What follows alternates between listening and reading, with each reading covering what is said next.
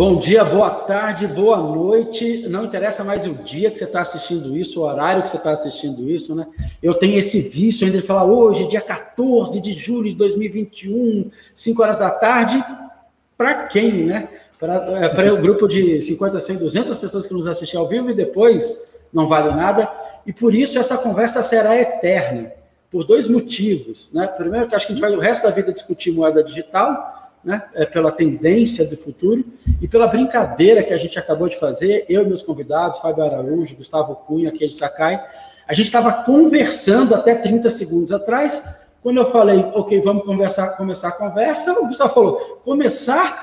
Né? Então, praticamente, a gente já está dizendo, então, como a gente estava falando sobre moeda digital, mas não vai ser assim, não. Meus amigos, muito obrigado pela presença de vocês. Né? Eu vou rapidamente, essa altura do campeonato, quem gosta de moeda digital, de CBDC, já sabe quem é o Fábio Araújo, o Gustavo Cunha, o Queijo Sakai, mas eu vou fazer questão de fazer uma apresentação bem rápida. É, Fábio Araújo é doutor em Economia, engenheiro de telecomunicação, trabalha no Banco Central desde 98. Recentemente foi chefe de assessoria econômica do presidente do Banco Central e está coordenando os trabalhos para a futura implementação de uma versão do real no formato digital também conhecido como Real Digital, ou a nossa CBDC. É, Queijo é um parceiraço nosso né, do ecossistema Lift. A Queijo Sakai já trabalhou em B3, né, já teve à frente de é, a tecnologia muito forte de negócios, Bovespa, CETIP. Não parece, mas tem mais de 30 anos de experiência né, nessa, nessa área. Passou por JP Morgan, HSBC, por aí vai. E hoje é Country Manager da R3, né, que nasce com esse consórcio de bancos para estudar né, blockchain uh, e, e, acaba criando o Corda e vira né, entidade, o Corda como é, é, o R3 para gerenciar o Corda. E é um parceiro dos Lift Labs muito atuante, muito forte uh, na parte de tokenização, blockchain e vai. E Gustavo Cunha, Gustavo, se você quiser dizer que eu deixei o melhor para o final, você pode dizer, mas não foi isso, não fui eu que estou dizendo. Né? Gustavo Cunha também já é parceiro, já é de casa. Gustavo, ele é CEO fundador da, da FinTrender, né? executivo com mais de 25 anos de experiência de mercado financeiro tradicional. Eu gosto muito quando ele faz essa marcação. 25 de mercado financeiro tradicional, 5 de mercado de cripto, indo para 6, indo para 7. Uh, pouca gente sabe tanto quanto uh, uh, o Gustavo né, da pluralidade das tokenizações da criptomoedas, das redes. Outro dia eu estava lendo um texto dele dizendo exatamente isso. É humanamente impossível alguém acompanhar tudo, né, mas Gustavo é o cara que faz esse esforço de tentar acompanhar tudo.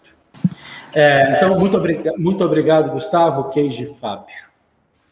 É, Para quem está chegando agora, né? O, o Lift Talk faz parte do ecossistema do Lift. Uh, né? o, o, ecossistema do Lift, o Laboratório de Inovação Financeira e Tecnológica, são iniciativas coordenadas pelo Banco Central e pela FENASBAC, a Federação Nacional de Associações Servidores do Banco Central. Por que ecossistema? Porque além do, do Lift Lab, que é o processo de, de uma aceleração clássica, que é um Innovation Hub, com a presença né, e a coordenação do regulador, a gente tem o Lift Learning, onde a gente traz a academia, a inteligência brasileira, né, alunos, professores, pesquisadores para discutir problemas reais financeiros tecnológicos, é, e é um projeto super bacana. A gente tem isto aqui que está acontecendo agora, os Lift Talks, a gente se encontra de 15 em 15 dias para discutir. A gente tem Lift Day, que é um eventão que a gente comemora tudo que aconteceu de Lift, e a gente tem uma revista chamada Lift Papers. Acho que essa foi praticamente a pausa para os comerciais, né? e a gente já pode é, é, conversar direto. Uma parte que faltou dos comerciais é: se você gostar dessa conversa, assina o nosso canal, a gente está sempre falando disto, porque a gente gosta. Eu, eu normalmente abro uma, uma pergunta para os nossos convidados, a mesma pergunta para os três, e, e, e não vai ser diferente hoje. É, eu, eu ando viciado naqueles vídeos de YouTube de explicações em cinco níveis. Não sei se vocês já viram, né? Explica isso para uma criança de 5 anos, para uma de 15, para um aluno de faculdade, para um especialista. Então, do ponto de vista de cada um, Fábio, do ponto de vista do regulador, Queijo, né, de, de, de, uma, de uma plataforma de bancos também, e Gustavo, de um né, pesquisador, investidor, mão, mão na massa, qual é a versão mais simples que vocês podem dar de moeda digital emitida por Banco Central. E antes de pegar a resposta, eu vou dizer por quê. Porque você começa a ler, você vai ter que entender tokenização, é, moeda eletrônica, moeda digital, DeFi, né, CBDC, criptomoeda, criptoativo, Bitcoin, Ethereum. Ethereum e Ether, são coisas diferentes. Chega uma hora que você fala assim, eu preciso fazer uma faculdade para começar a entrar nessa conversa. E não precisa. Né? Então, Fábio, vou começar por você, meu amigo. Qual é a versão simples, né? E, e do, do, ponto de vista do regulador, do que, que é essa moeda digital emitida por vocês mesmos?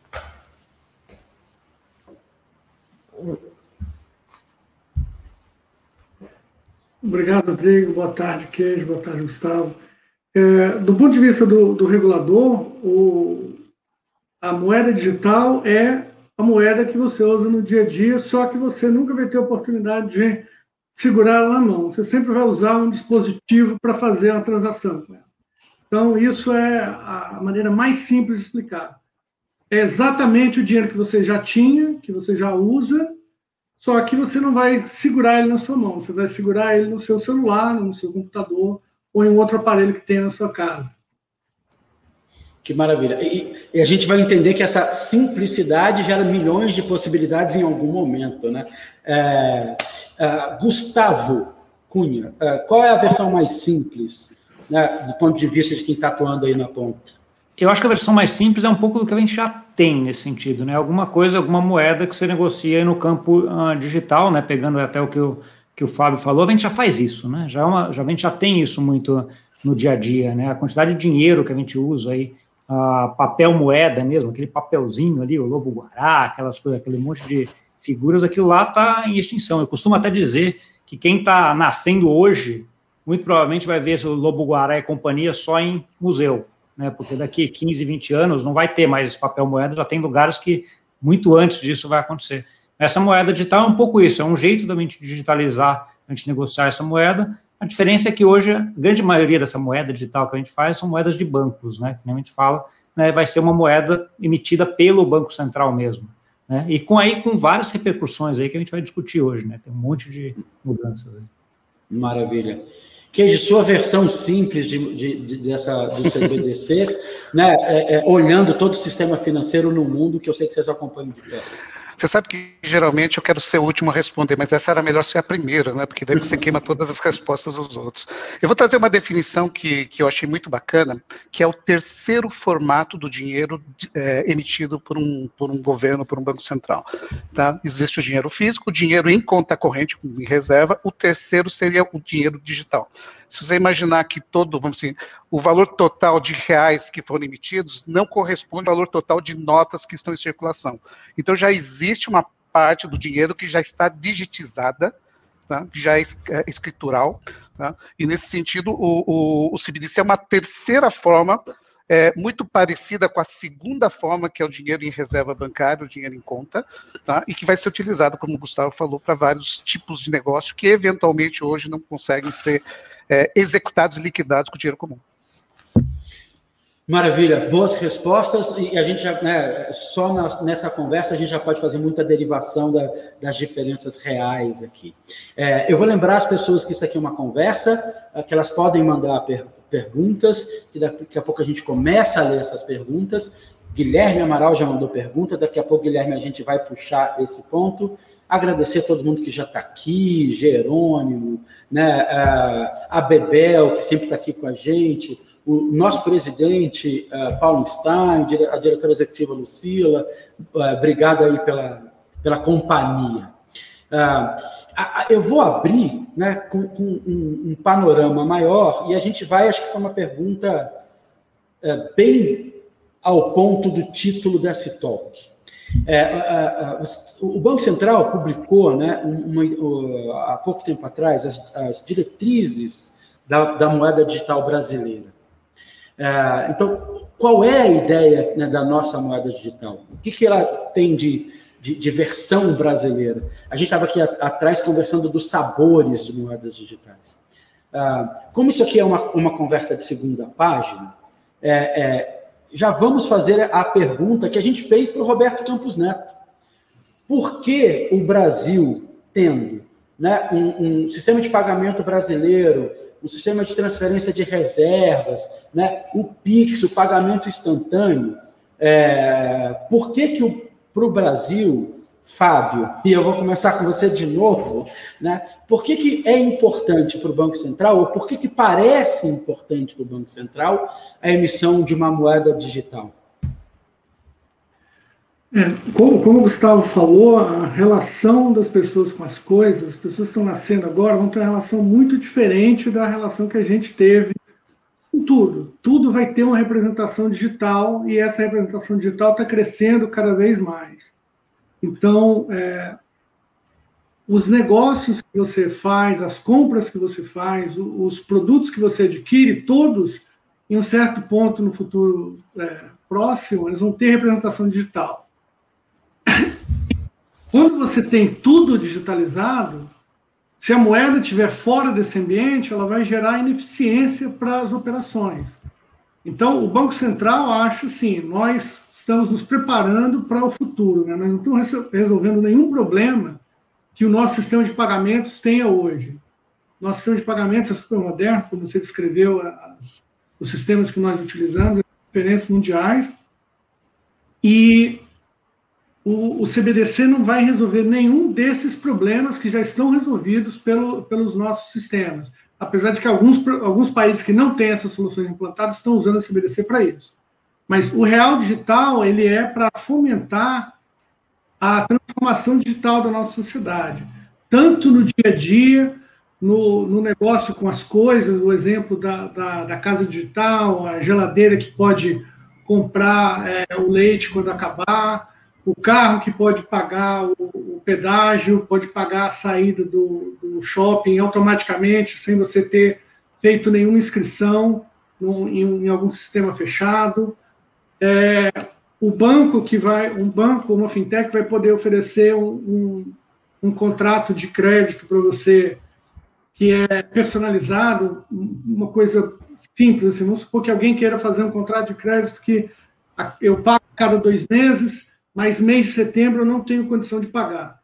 Para você isso do sistema financeiro tradicional, isso é, é praticamente impossível, isso é muito caro. Já com um sistema financeiro digitalizado, com os smart contracts, isso é uma coisa simples de ser feita, isso é, é natural. Desde que você avalie o crédito e você acha que o fluxo de caixa da pessoa é, bate com, com aquilo que, que ela está propondo, você pode dar o crédito com essas, essas diferenças. Então, você facilita muito as vidas das pessoas, você reduz as ineficiências da economia, é, facilita operações, integra mais pessoas. A pessoa poderia querer um acesso a um produto, mas esse produto que ela tem condição de pagar e que cumpre a necessidade que ela precisa, não está disponível no mercado. O mercado tem a prateleira dele, os bancos têm as prateleiras com os produtos, aí você tem que se encaixar em algum dos produtos que está lá. Para você ter algum grau de é, personalização do produto, o produto tem que ser. O produto acaba ficando muito caro, então inviabiliza. Uhum. Só para grandes negócios que isso é possível.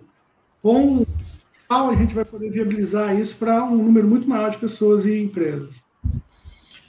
Bacana. Queijo, eu não vou te deixar por último nessa, não. É, versão brasileira do nosso CBDC, né? por que, que faz sentido aqui? E se você já quiser tra trazer contraponto de outros países, por favor.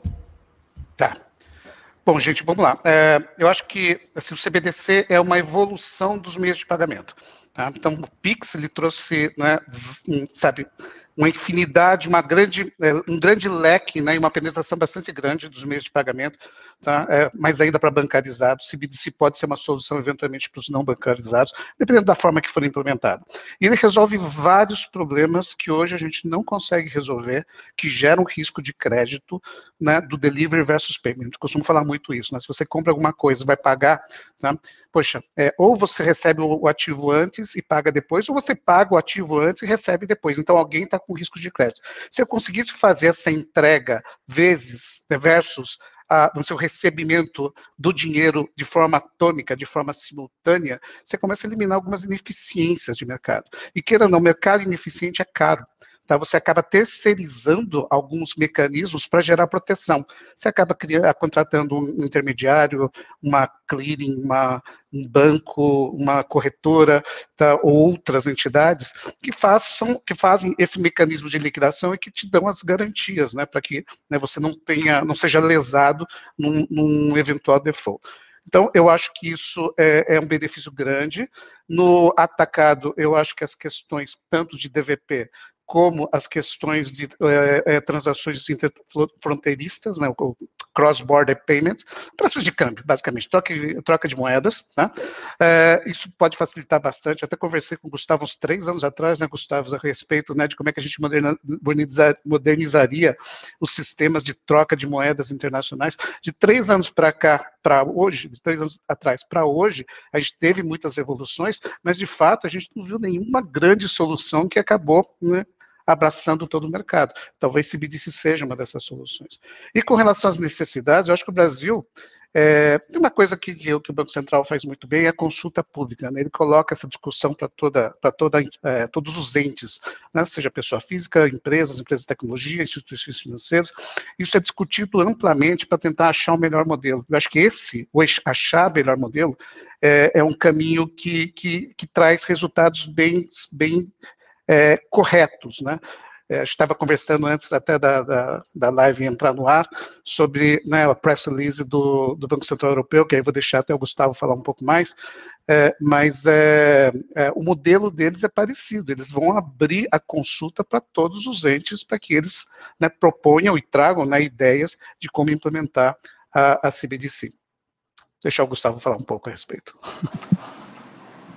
É, eu, vou, eu vou entrar aqui, acho pegando até um pouco do que o Fábio estava falando, que você começou, comentou agora, que já acho que assim, primeiro ponto é a tokenização vai acontecer, né? A gente está digitalizando tudo, né? Então, assim, tudo vai ser digitalizado, a geladeira, o leite, etc. Você vai ter a digitalização de todo esse processo, nada mais natural que você tenha uma moeda que seja digitalizada e que também trafegue nesse ambiente, né? E que aí ajuda também nessa parte aí do que você estava falando, do case de, de deliver versus, versus payment, né? Da atomic swap, essas, essas trocas automáticas que são necessárias, a moeda vai ter que uh, ir para isso. Quando eu olho o CBDC, eu olho assim de uma forma que ela, ela abre um leque de possibilidades aí de implementação bastante grande.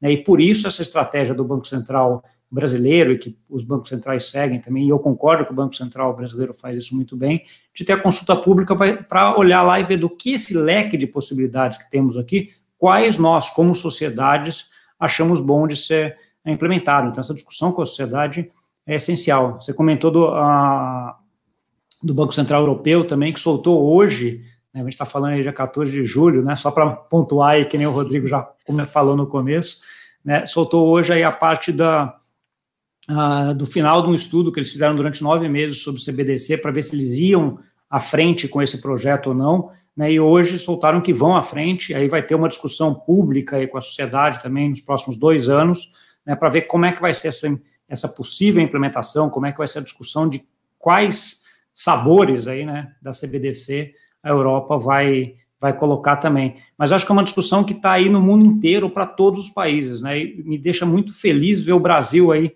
puxando essa discussão, né? Então, assim, você vê a Europa hoje está alguns passos atrás do Brasil ah, nesse sentido, em termos desse estudo de, de implementação de real digital. Um outro ponto também que eu acho importante é que quando a gente vai para o digital, você tem um ponto da moeda também que é não é só a moeda em si, mas é o meio onde ela trafega, né? Então, assim, quando a gente está falando de papel moeda, o papelzinho né, da, de dinheiro, esse você não precisa controlar o meio, porque você troca de pessoas para pessoas e ele é anônimo e tudo. Quando você vai para o digital, você tem algumas outras preocupações de como é que é essa rede onde ela, ela se se comunica, né? E aí o que o Queijo comentou também é um ponto importante. Né? rede ela tem que se comunicar com outras redes, né? Para que você consiga fazer câmbio e trocar essa CBDC, esse real digital por um euro digital, por um dólar digital, né? Então isso precisa ser uh, pensado, porque tecnologia para fazer isso muito melhor do que a gente tem hoje, que nem o Queijo falou três anos atrás, que a gente falou, já tinha três anos atrás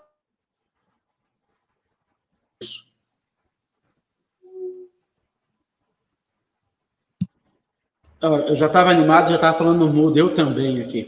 Uh, eu, já quero, eu já quero abrir para todos os lugares que vocês indicaram, né? Eu já quero abrir para uma comparativa com o Pix, Uh, eu já quero abrir para a ideia de tokenização de tudo. Né? Eu quero conversar sobre né, o delivery versus payment e o payment versus payment, Cage, né, da, do cross-border, mas a gente vai uma coisa de cada vez e eu já vou trazer perguntas das pessoas. É, é, eu vou trazer o primeiro do Guilherme, está dizendo quais as vantagens o CBDC traz versus o Pix para o usuário final. E, Fábio, essa eu sei que é uma conversa que você tem tido, né? Assim, uh, se a CBDC entrasse hoje, ia fazer pouca diferença. A sensação que ia dar ia fazer pouca diferença. Quando eu olho, o Pix me parece uma moeda digital. Né? Ela, ela realmente me parece. É, e aí tenho uma discussão do que, que é a eletronização da moeda e o que, que é uma moeda digital, o que, que ela pode fazer. Né? Eu vou juntar o que o Guilherme falou né, com a pergunta assim: a evolução do Pix não é ser um CBDC? Ou essas são coisas diferentes? Né? E quais as diferenças e as vantagens entre elas? Certo. É, tem, tem várias coisas, várias nuances na, na sua questão, então vamos tentar indo pedaço por pedaço. É, você falou assim, o Pix parece uma moeda digital. É, de fato, quando a gente pega o Pix junta com as instituições de pagamento que, que emitem moeda eletrônica, aí é basicamente um, um, sistema de moeda digital sintético, como o FMI tem falado. Esse é, é, um, é uma visão um pouco mais tradicional da CBDC. Você teria algumas dificuldades para implementar essas novas tecnologias de smart contracts, para ligar nessas redes de, de, de, de, que os ativos estão tokenizados, para você ter uma, um delivery versus payments que é realmente atômico, você teria algumas dificuldades usando essas tecnologias de hoje. Então, o Pix mais o, o sistema de, de IPs do Brasil, eles basicamente resolvem o problema de que todos os países estão trabalhando hoje para fazer a CBDC, que é quase uma CBDC sintética. Por isso que o, o, o real digital ele tem que ir além do que o Pix oferece. E para ir além, ele precisa de um passo, um passo intermediário que a gente ainda não mencionou na nossa conversa, que é o Open Banking. O Open Banking ele vai fazer com que a informação, a informação financeira das pessoas flua de uma maneira natural. Então, você vai criar um ecossistema de, de fintechs que vai poder analisar esses dados e criar produtos financeiros que são mais adequados para a necessidade de cada pessoa. Você vai ter tudo isso já dentro de um ambiente digital. Você vai ter esses ativos que vão nascer dentro do ambiente digital, que vai fazer análise do fluxo da informação, que pode até casar com outras informações que, que você tem, as informações de, de, mídias sociais, que são informações importantes para você determinar padrão de consumo de comportamento das pessoas. Então, você tem um, como o Gustavo falou, assim, o real digital abre um leque de oportunidades muito grande. O foco do, do Brasil é no fomento a esses novos produtos tanto para o dia a dia das pessoas, novas maneiras de liquidar é, operações de forma automática entre máquinas, sendo que as pessoas não precisam entrar diretamente na, no, na operação, só dão autorização para uma máquina fazer uma, uma operação para elas. E, isso feito dentro de um sistema aberto, sem que você tenha que associado com um, com um provedor de pagamento em um arranjo, com outro provedor de pagamento em outro arranjo, com outro provedor de pagamento. Isso gera muita ineficiência. Com o CBDC, você consegue fazer todos esses pagamentos sem ter acordo com ninguém. Você tira o intermediário, como o Queijo falou. Você, você tem vários intermediários por causa dos, dos vários passos que você tem que dar com a tecnologia atual. Então, você tem os intermediários para garantir cada um desses passos. O que a CBDC faz é dar um link direto entre o usuário e a, a liquidação do, do produto. Então, você coloca um, é, várias camadas de intermediação e aumenta muito a eficiência do, do processo. É, eu não sei se Gustavo ou Queijo querem complementar. Eu, eu, acho que eu concordo. Acho que a discussão é um pouco aí de, de como é que a gente uh, vai moldar esse, esse real digital, né? Então, assim, se for um real digital mais simples, que nem provavelmente a Europa tá, tá indo, ele é muito parecido com o Pix mesmo, né? Então, assim, a, o Pix já faz muito aí do que uma CBDC faria, né? Mas ele abre possibilidades, acho como o Fábio falou, de ter aí sabores muito diferentes, Né? Então, assim, é um pouco essa ideia que a gente vê a tecnologia provendo, e aí sim essa discussão do real digital é o que, o que dessas, desses todos esses sabores que a gente vai querer uh, implementar, né? Pra, e, e, pensando aí nessa cabeça de, de, facilitar a vida mesmo, né? Então, assim, nessa digitalização que a gente está indo de tudo, né, se a gente tiver uma moeda que tem ali digitalizada no mesmo ambiente, direta, sem intermediários, facilita muitas coisas. Muitos casos de uso, que nem a gente já comentou aqui, mas tem muitos que a gente nem imagina e que vão surgir aí uh, no decorrer, né? E que vão precisar dessa moeda para ser negociada, né? Então, acho que esse é o ponto. só para complementar, né, até pela, é, pela evolução e a modernidade da, do sistema financeiro brasileiro, desde a época de SPB, que a gente já resolveu vários dos problemas que os países estão pensando em resolver utilizando o CBDC, a expectativa é que aqui a gente consiga colocar coisas adicionais tá? seja uma CBDC mais orientada para problemas não resolvidos. E, claro, você abre um leque né, de, de opções para você realizar pagamentos, para você realizar transações financeiras. Tá? Então, acho que é, é assim, é, é, não é gerar problema para a sociedade, é muito mais trazer outras opções para a sociedade é, de mecanismos que você possa utilizar o dinheiro ou fazer pagamentos. Né? Eu vou pegar carona, Keiji, com essa sua última frase e pegar né, a experiência que a gente sabe que, vo que vocês têm uh, de algumas implementações fora do Brasil. Assim, uma das questões da implementação de, de uma moeda digital é a interoperabilidade, né? Dizer, uh, e aí, junto com a interoperabilidade, tem uma discussão de conversibilidade né, das moedas, como é que a gente vai converter uma moeda digital na outra, uh, e, e se você estender essa conversa, em algum momento tem um risco de substituição de moeda. okay? é, como é que você está vendo né, é, essas implementações com foco em interoperabilidade e conversabilidade? E se quiser arriscar substituição de moeda, a gente arrisca, mas acho que o Fábio vai querer falar e o Gustavo vai querer falar também. Eu deixo esse, esse último assunto para os dois, então. A questão, questão de interoperabilidade é a discussão já em andamento entre vários bancos centrais. Né? Na, na, Ásia existem né, um, um, acordo entre quatro países para avaliação e testes da interoperabilidade entre é, as soluções de CBDC que eles estão fazendo. Na Europa, né, o Banco da França, o Swiss Bank e o próprio Banco Central Europeu desenvolvendo também é, estudos e testes de interoperabilidade, e aí tem duas interoperabilidades, né? Duas interoperabilidades. Uma que é a interoperabilidade de rede, como o Gustavo falou, tá? Por quê? Porque eu, o ente aqui brasileiro, ele não faz parte da rede da Europa. Então, na hora que eu for fazer essa integração, vai ter que existir algum mecanismo que permita você fazer essa troca atômica, onde de um lado você tem o regulador que faz assim, todo, todo o trâmite e é, faz a governança vai da rede local, e do outro lado tá? a mesma coisa nessa outra localidade. Então, essa é uma discussão muito mais é, negocial tá? do que técnica, e existe a questão técnica, que é a interoperabilidade entre plataformas distintas, tá? que também é um assunto em discussão. Tá? Então, já existem né, estudos né, da R3 com os nossos concorrentes, que são né, parceiros nesses projetos de interoperabilidade, né, com o objetivo de garantir que essa, esse swap, esse, é, esse uh, PVP, o Payment versus Payment, ocorra de forma atômica né, em suas específicas é, redes e ambientes e plataformas, né, de forma a garantir é, é, é que, a, que, a, operação seja executada, né, atinja o finality da, da operação. Tá? Então, é, são, agora, a gente está numa fase bem embrionária nesse assunto, né, porque são estudos iniciados agora. Se a gente pensar, né, quem, que tem, quem tem a CBDC implementada, tem as Bahamas, né, com 100, com 100 dólares, tá? E que talvez não seja tão relevante no comércio exterior para a gente fazer experimentos de troca de moeda. Tá? Então, acho que são coisas que vão evoluir. Eu acho que a gente ainda está numa fase de, de, de avaliação e experimento.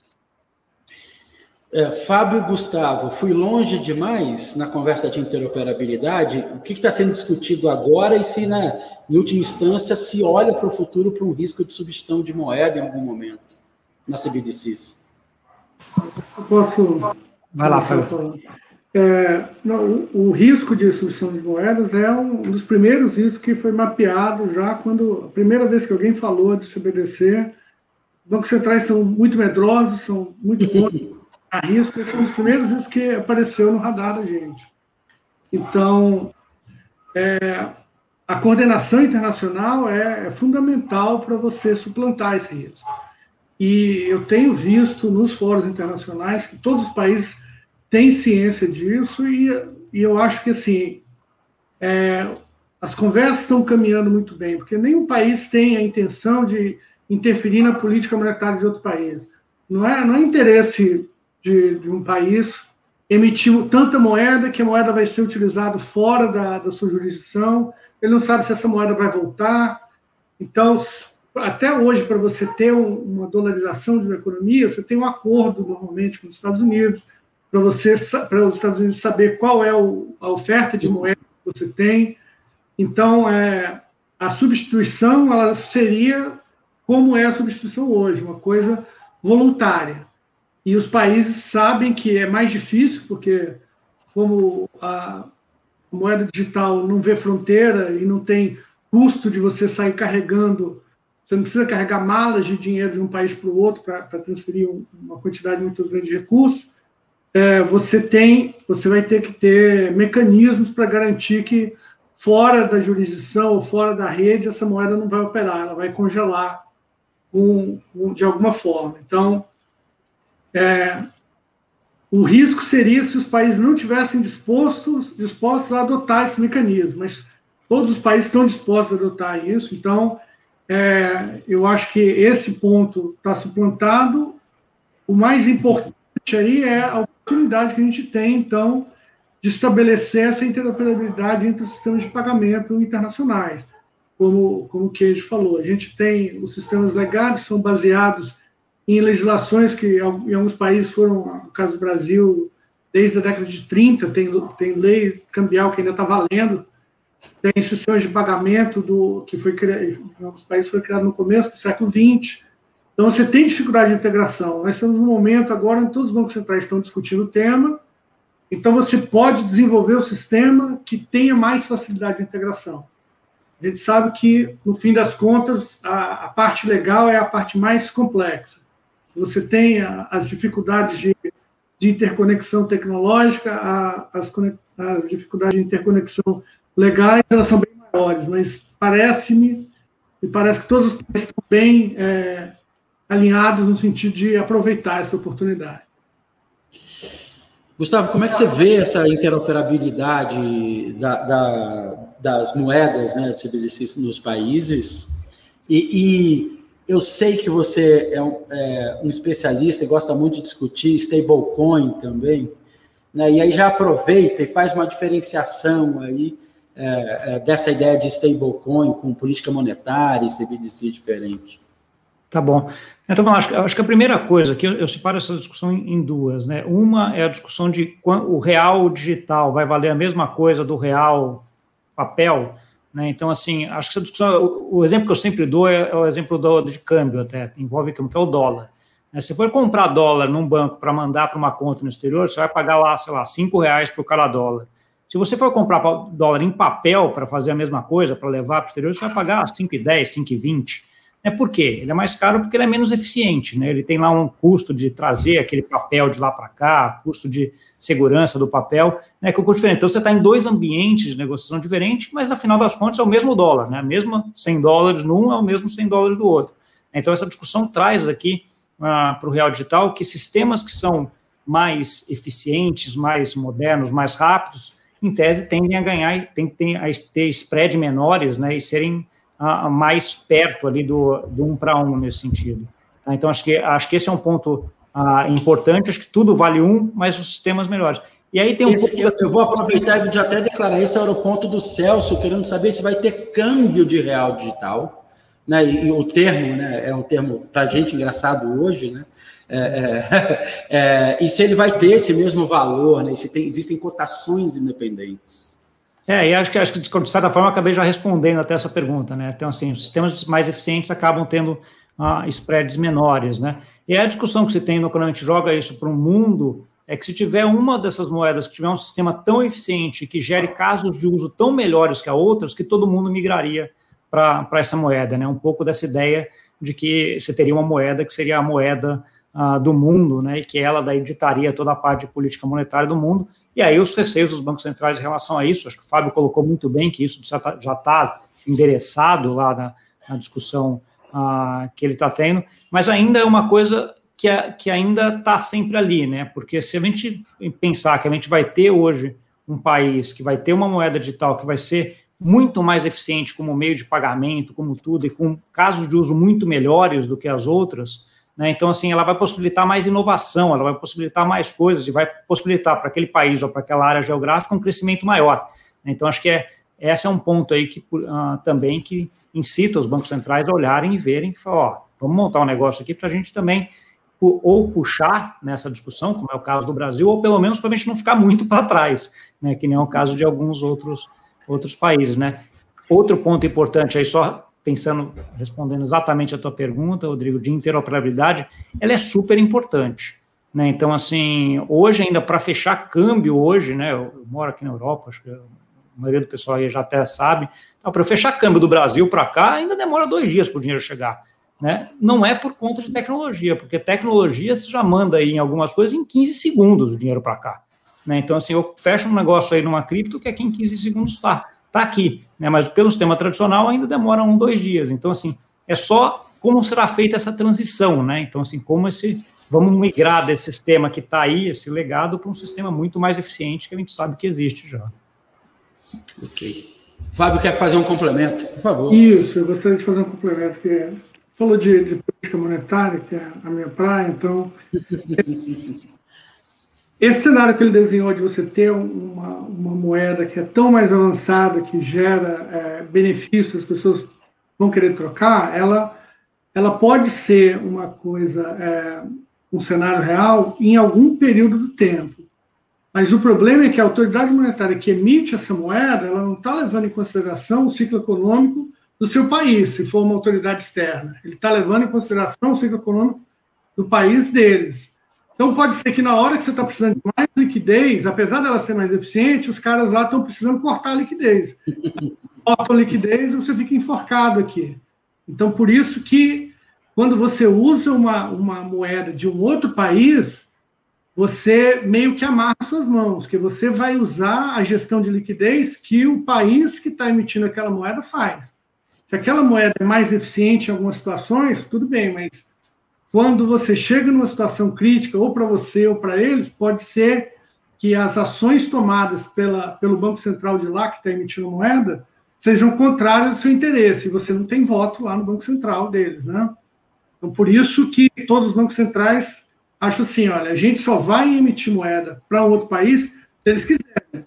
Eles vão lá, pedem para a gente, tudo bem, a gente emite, mas você tem que saber que eu não estou acompanhando o seu ciclo econômico. Você o seu país é o meu ciclo econômico. Se, se por um acaso ocorrer algum problema que o seu ciclo econômico descasa do meu, eu não posso fazer nada por você.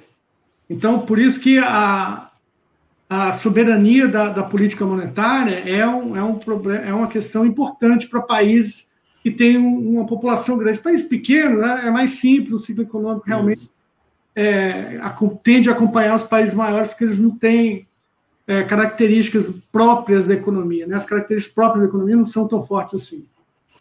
É, é, eu, eu, tenho tido discussões, inclusive com mais jovens, por causa da CBDC, de um conceito muito antigo chamado Estado-nação, né? E a função de um Estado-nação, assim, né? E como a moeda está atrelada né, dessa função, e, e, e realmente a gente está num momento de discussão disso. Né? É, a gente está nesse momento de discussão de o, o extremo da interoperabilidade, o extremo da, na, da globalização e da digitalização, e que camadas sociais a gente está criando para esse extremo. E, é, e, e dá pano para manga, e a gente pode vir para essa conversa né, quantas vezes a gente quiser. Gustavo está com a cara de animado para falar. Assim. É. Não, não, só pegar o, o gancho aqui da, que o Fábio comentou, acho que sim, política monetária é um negócio importante e tal. Uma das coisas que eu tenho muita dúvida, olhando um pouco um prazo mais esticado, é o quanto, quanto essas moedas vão, essas CBDCs, etc., vão ser, continuar sendo atreladas a áreas geográficas, né, a países ou regiões. Uhum. Então, assim, hoje a gente tem essas, todas essas tecnologias, hoje, que não, não estão atreladas, né, mas a cultura, a política monetária, a regulamentação, está tudo atrelado à área geográfica, né. como é que isso vai conviver? Né? Assim, como é que a gente vai chegar? Então, assim, acho que é uma discussão grande, envolve o ponto aí de soberania, de política monetária e tudo mais que o Fábio está tá comentando. Eu só queria aproveitar o gancho também, que eu acabei não falando de stablecoin, que você perguntou, Rodrigo. Ah, acho que stablecoin foi, foi talvez o grande impulsionador aí dessa discussão de CBDC, né? Quando o Facebook lançou a ideia da Libra lá, a questão de já fazem três anos, se não me engano, também. Tá? Então, assim, que nem lançou ainda, né? Foi aquele projeto que ele alardeou para todo mundo que ia fazer um negócio espetacular, e era espetacular na época mesmo, mas que acabou sendo tão grandioso e com um objetivo tão grande que acho que até eles erraram na estratégia e, não conseguiram lançar, né? Mas assim, a ideia de você ter uma ente dessas grandes, dessas big techs lançando uma stablecoin, que é uma moeda digital dele, né? Que era lastreada lá no, na época do SDR, que era uh, um, um pool de moedas do, do FMI, né, levantou a dúvida do Banco Central, dos bancos centrais do mundo, e falou, pô, se eu tiver uma entidade que vai estar aqui emitindo uma moeda dele, tudo sendo transicionado na plataforma dele com a moeda dele, como é que fica a minha moeda, como é que fica a minha política monetária?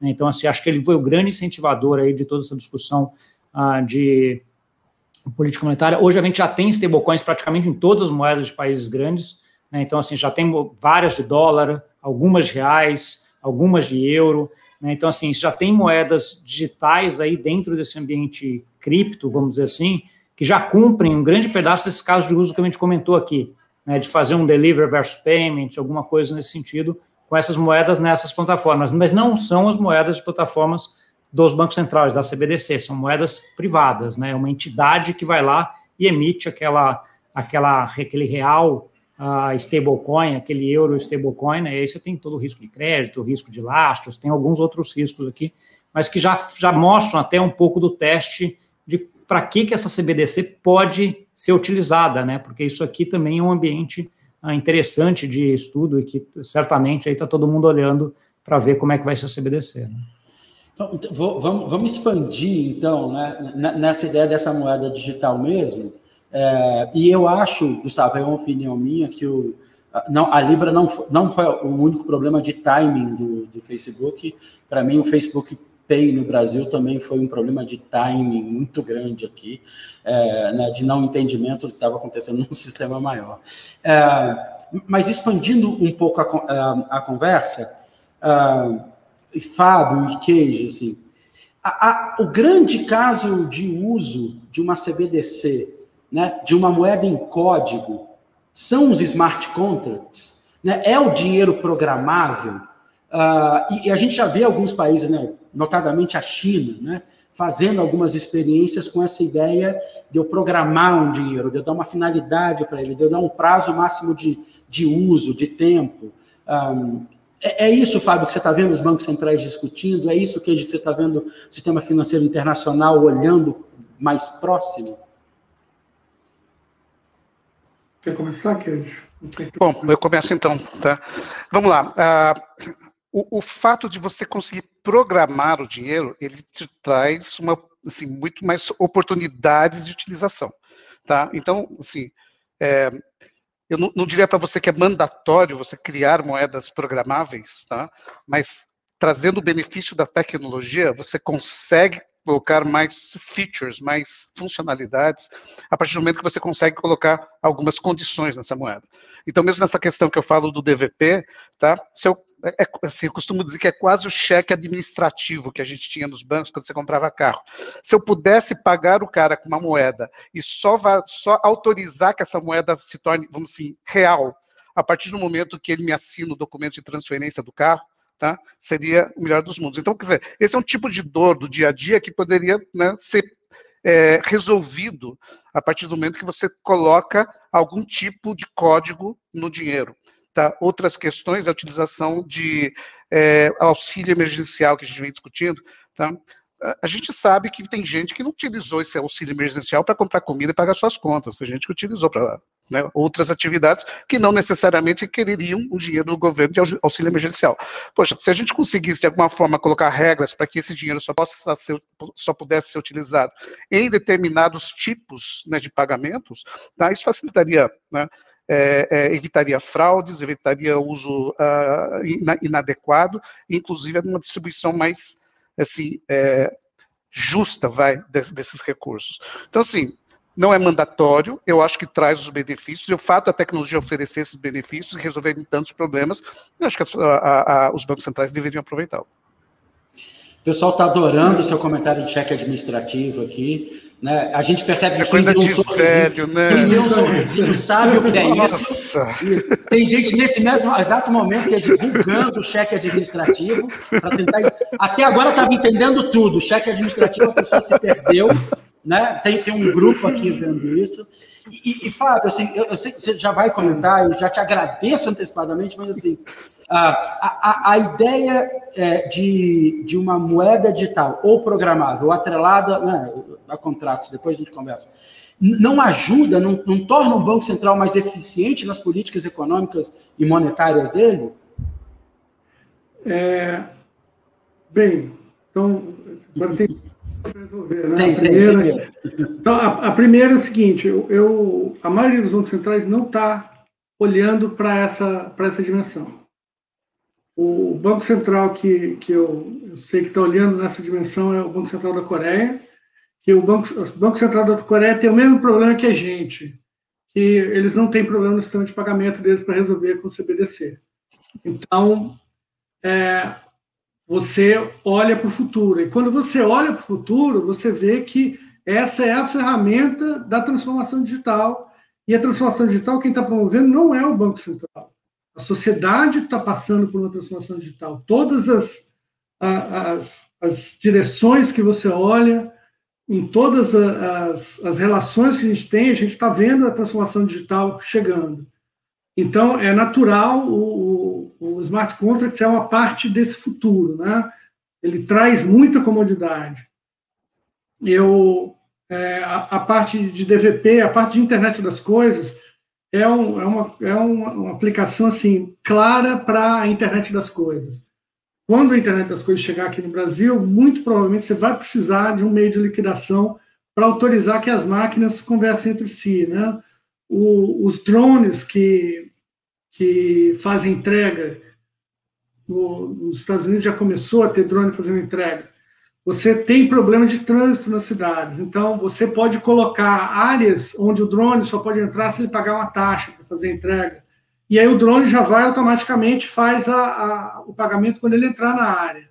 O, os sensores liberam a passagem dele, ele, ele vai. Então, isso sim, são várias comodidades do dia a dia, são vários níveis de ciência que você pode aumentar na, na economia. Você pode internalizar muita coisa. É, aí você falou sobre a, a, a, política do Banco Central. A política do Banco Central é a gente vê que num, num ambiente digital, onde as stablecoins dominem as transações, você pode ter uma, uma perda de potência da, das ferramentas do Central. Então, não é, pra, não é nem tanto para melhorar a potência da, da, da, política monetária ou a, potência das, das políticas do Banco Central.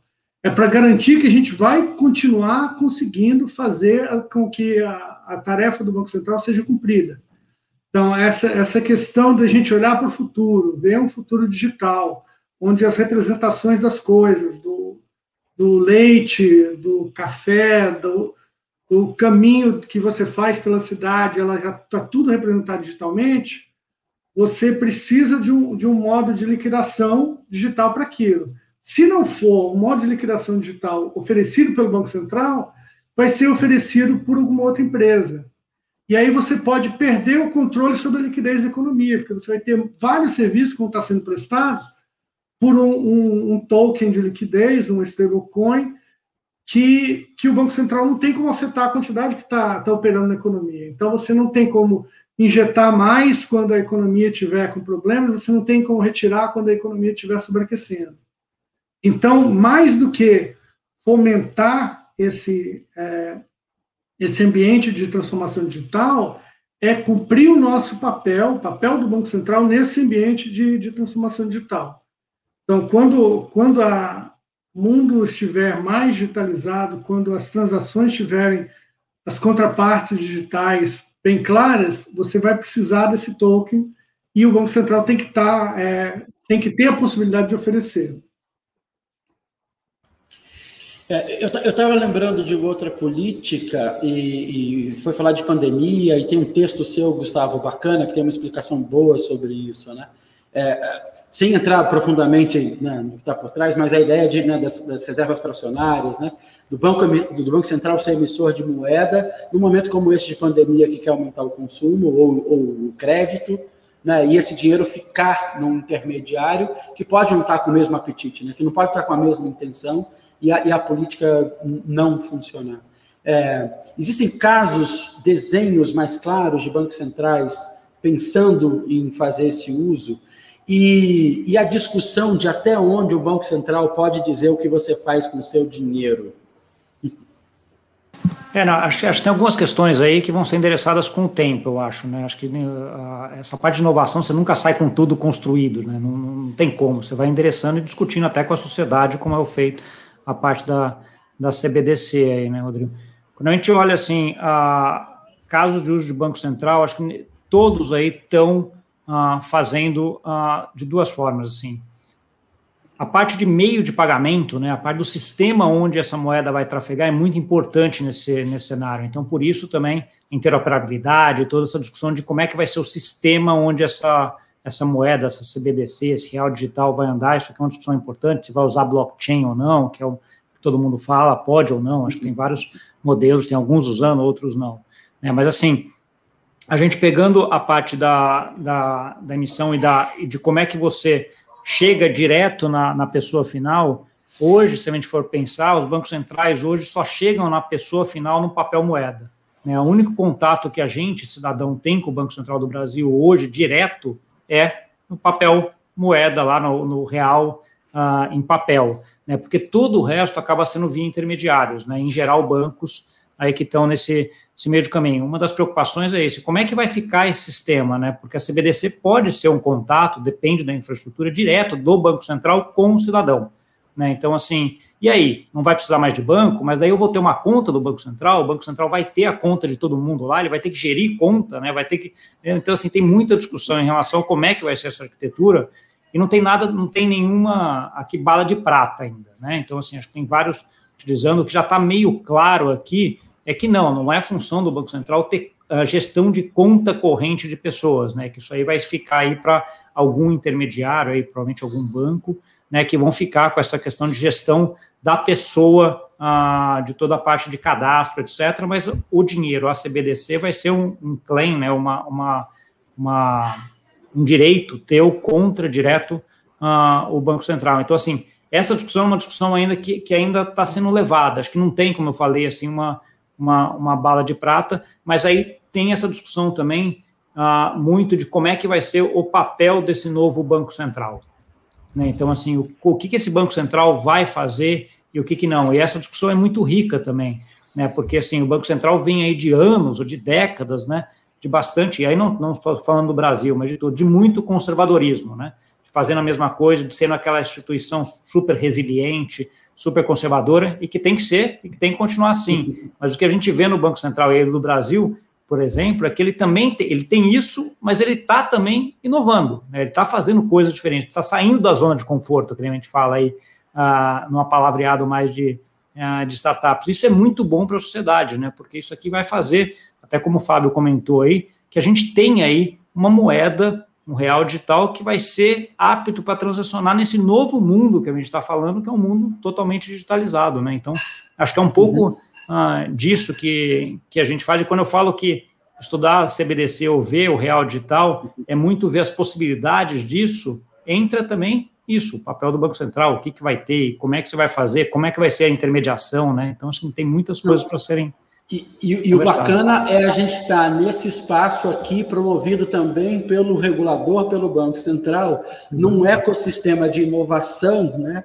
é, como o Lift Lab, esses Lift Talks, né, entendendo que um, tem uma, uma, ideia de postura histórica, mas tem a ação atual presente do regulador, né, é, discutindo com a sociedade e abrindo essa discussão mesmo. Fábio, a gente né, citou o seu nome por tabela, né, Banco Central algumas vezes aqui e algum regulador. E aí eu, eu quero, eu quero só para confirmar, para as pessoas entendam que a gente está fazendo pergunta ao vivo, está aqui, ó, né? Se dinheiro programável não seria perigoso, o Estado não poderia bloquear seu dinheiro a qualquer momento. Né? O Guilherme também fazendo pergunta assim: blockchain está sendo discutido como forma de tecnologia base do CBDC? Se sim, quais as vantagens? Estamos aqui tentando responder todo mundo na conversa de forma mais fluida. Mas, então, é, é, Fábio, assim, é, esse dinheiro programável é perigoso do ponto de vista do Estado? A gente está muito longe disso, né? E, e, blockchain é uma discussão de tecnologia do Banco Central, e claro, e pode acrescentar tudo que a gente falou antes, porque a gente usou muito seu nome aqui. Certo. É, é, dinheiro programável se você não tiver um, um, sistema legal adequado, realmente ele é muito perigoso.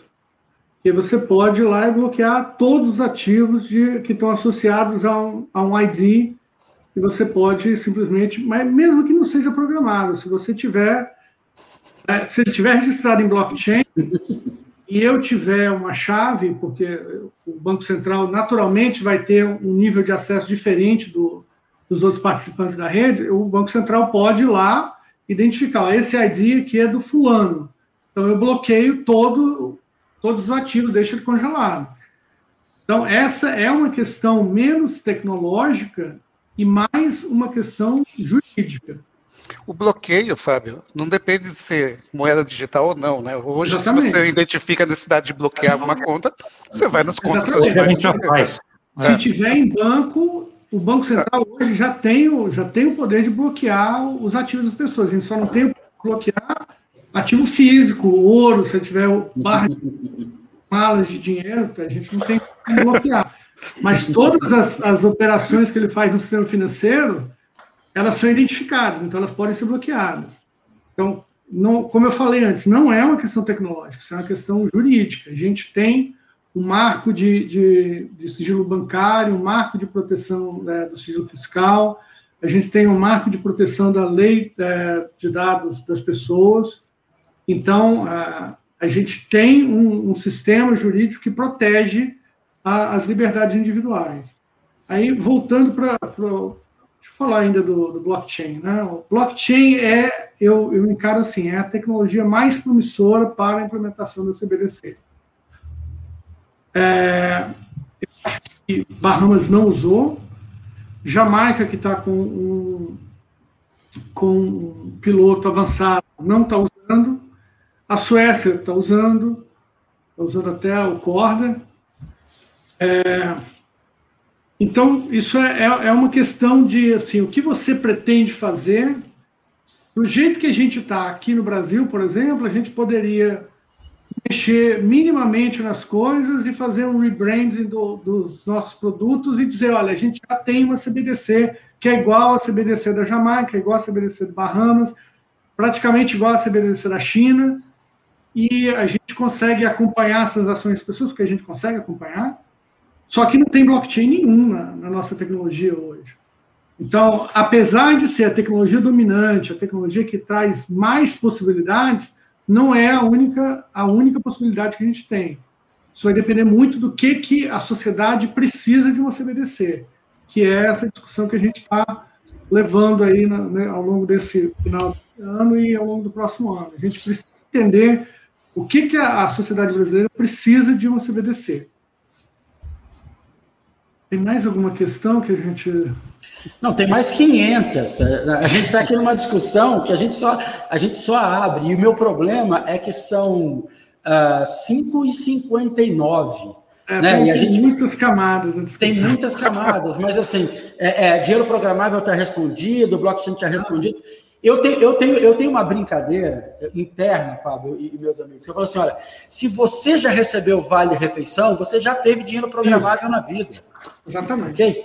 E, e, né, você já teve um dinheiro programável. Né? Essa discussão não é nem nova exatamente. É uma essa, é questão que, essa questão que o Queijo falou de, de você fazer transferência de renda, programa social com dinheiro programável, melhorar a eficiência, a minha opinião é que piora a eficiência.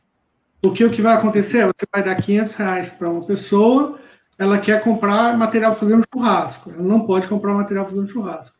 Então ela vai, ao invés de comprar 500 reais de material para um churrasco, comprar 400 e vai passar 100 para outra pessoa que vai dar os 400 para ela e outra pessoa vai gastar os 500 dela. Então, você não vai melhorar. A gente sabe que aqui o Brasil, isso, isso não, não existe. Elas vão se comportar do jeito que você manda elas se comportar. Elas se comportam do jeito que elas querem se comportar. Então, é, é, Suécia, na Suécia, que o pessoal gosta muito de churrasco, tá? Eles vão implementar o rastreamento do dinheiro para saber se isso foi para carvão ou para carne. É, e, Fábio, você acabou de reforçar a minha teoria do dinheiro programável, vale transporte, vale refeição. Em todo o centro urbano, você tem um lugar que troca isso por dinheiro por com deságio. Né? E alguém consegue trazer isso de volta para o sistema como se tivesse sido gasto. Mercado então, é, é, secundário.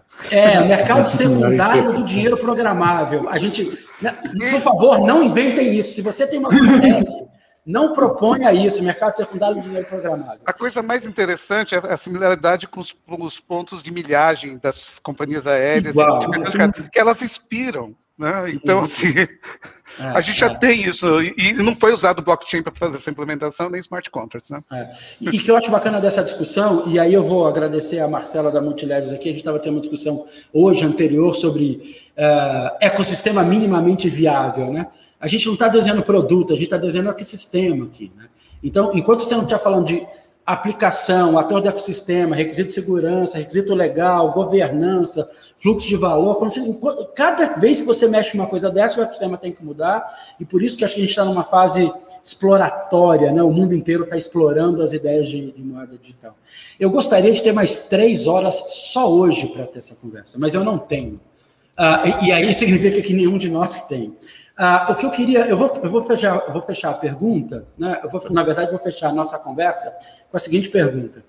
Vocês acham, olhando para o futuro, uh, incluindo aí uma moeda digital emitida pelo Banco Central, que ela, é, é, ela faz parte de um futuro mais digital, mais inclusivo, né, mais, uh, uh, no último instância, mais barato né, para as pessoas poderem transitar nele e a gente vai realmente causar um impacto na sociedade. E aí, se a gente for para DeFi, uma história, gente, né, mas é, é, é, isso, Fábio, é isso, Keija, é isso, Gustavo, que é, a moeda digital, no fundo, no fundo, ela está inserida nesse desenho de sociedade, ou é, é a gente ainda está longe?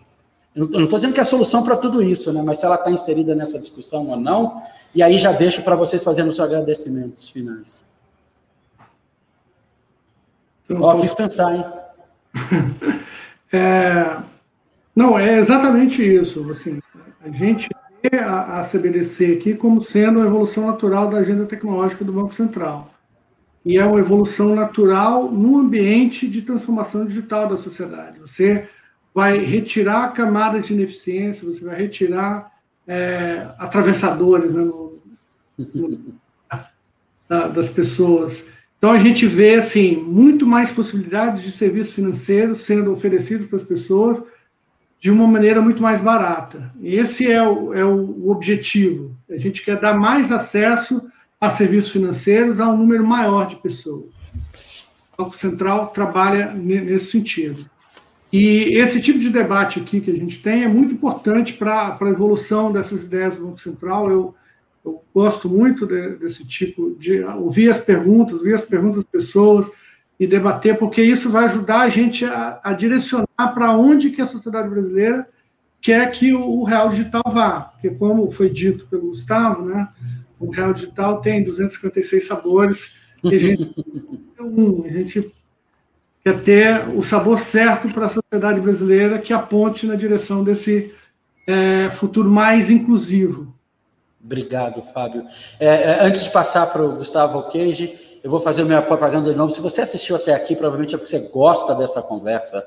Aproveita e assina nosso canal, clica no, no sininho para você ficar. Né? Isso, bem, bem assim, Gustavo. Aqui, não sei o quê. Mas sem brincadeira, você está aqui até agora, você gosta dessa conversa, não esquece de assinar o canal. Gustavo e Queijo, vocês querem tirar para o ímpar? Não, vai lá, Queijo. Bom, deixa então, deixa eu esgotar os assuntos para o Gustavo trazer informação nova. tá? eu, eu acho que é um caminho sem volta, eu já tenho falado muito a respeito disso, principalmente por causa do comportamento dos novos consumidores, né? Então a geração que conhece cheque administrativo, em algum momento não vai existir mais gente que conheça cheque administrativo. Outro dia eu mostrei um disquete para minha minha filha, ela achou que aquilo era uma impressão 3D do ícone de salvar. Tá? Então, as coisas estão mudando, né? É, o, o, pagamento digital começa a ser mais natural. E o, assim, o, o, a fidelização que existia por algumas marcas acaba sumindo os novos entrantes estão entrando com serviços mais eficientes, mais baratos, e na hora que você coloca mais, é, assim, alternativas para realizar negócio, através do Real Digital, por exemplo, tá, isso vai abranger, vai né, abrir muito leque de, de oportunidades. Para os caras antigos, a gente tem que se movimentar, seja as instituições, as empresas, etc. Tá? A própria evolução do Pix, eu estava vendo o roadmap, cara, assim, Pix saque, Pix agendado, tá? Tem um monte de coisas que a gente faz hoje no banco que você, ou no caixa eletrônico, ou pagamento de boleto, que você não vai precisar mais com o Pix. Com a entrada do, do Real Digital, vão ter outras coisas que vão ser, vão ser descontinuadas. Tá? E aí acho que todo mundo que está engajado no, no, segmento aqui precisa ficar atento, identificar as oportunidades, aproveitar elas, ou se movimentar naquelas que, que vão, vão desaparecer. Tá? E é isso, eu queria só agradecer a participação aqui, tá? lembrando que quando eu comecei o dia estava estava claro aqui, aqui atrás com um sol bonito, já está uma escuridão, tá? significa que e passou rápido, significa que o papo foi muito legal. E essa não vai ser a última coisa que você vai fazer no dia que eu sei, Queijo.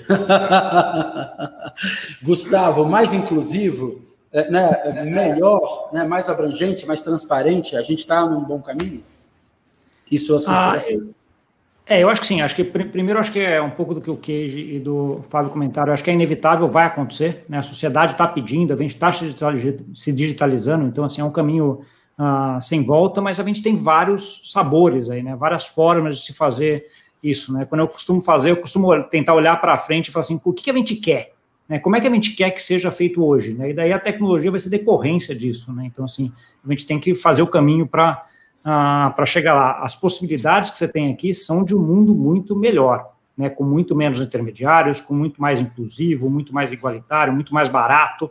Né, as possibilidades permitem isso. É, é como a gente vai fazer essa trajetória para chegar lá. Eu acho que essa é a discussão importante, que é a discussão que o Banco Central e a gente aqui traz com a sociedade brasileira, né, de ver como é que a gente vai ah, querer, como é que a gente vai moldar esse futuro nosso, né? Então acho que é isso que eu queria comentar. Concordo plenamente acho que com o Fábio com o Queijo, acho que eles colocaram bastante aí do que eu, uh, do que eu falaria nessa, nessa fala final. Eu queria de novo agradecer aí o convite de uh, ah, para vir aqui debater aí com você, Rodrigo, com o Fábio, com o Queijo, assim, pessoas espetaculares, isso acho que enriquece muito. Eu aprendo muito também nessa discussão com vocês e espero ter contribuído aí um pouco também.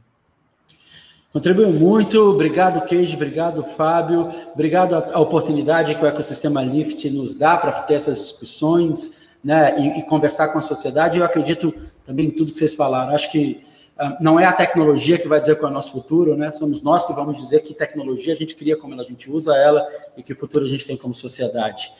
Muito obrigado, grande abraço, até o próximo daqui a duas semanas. Até mais. Obrigado, tchau, tchau.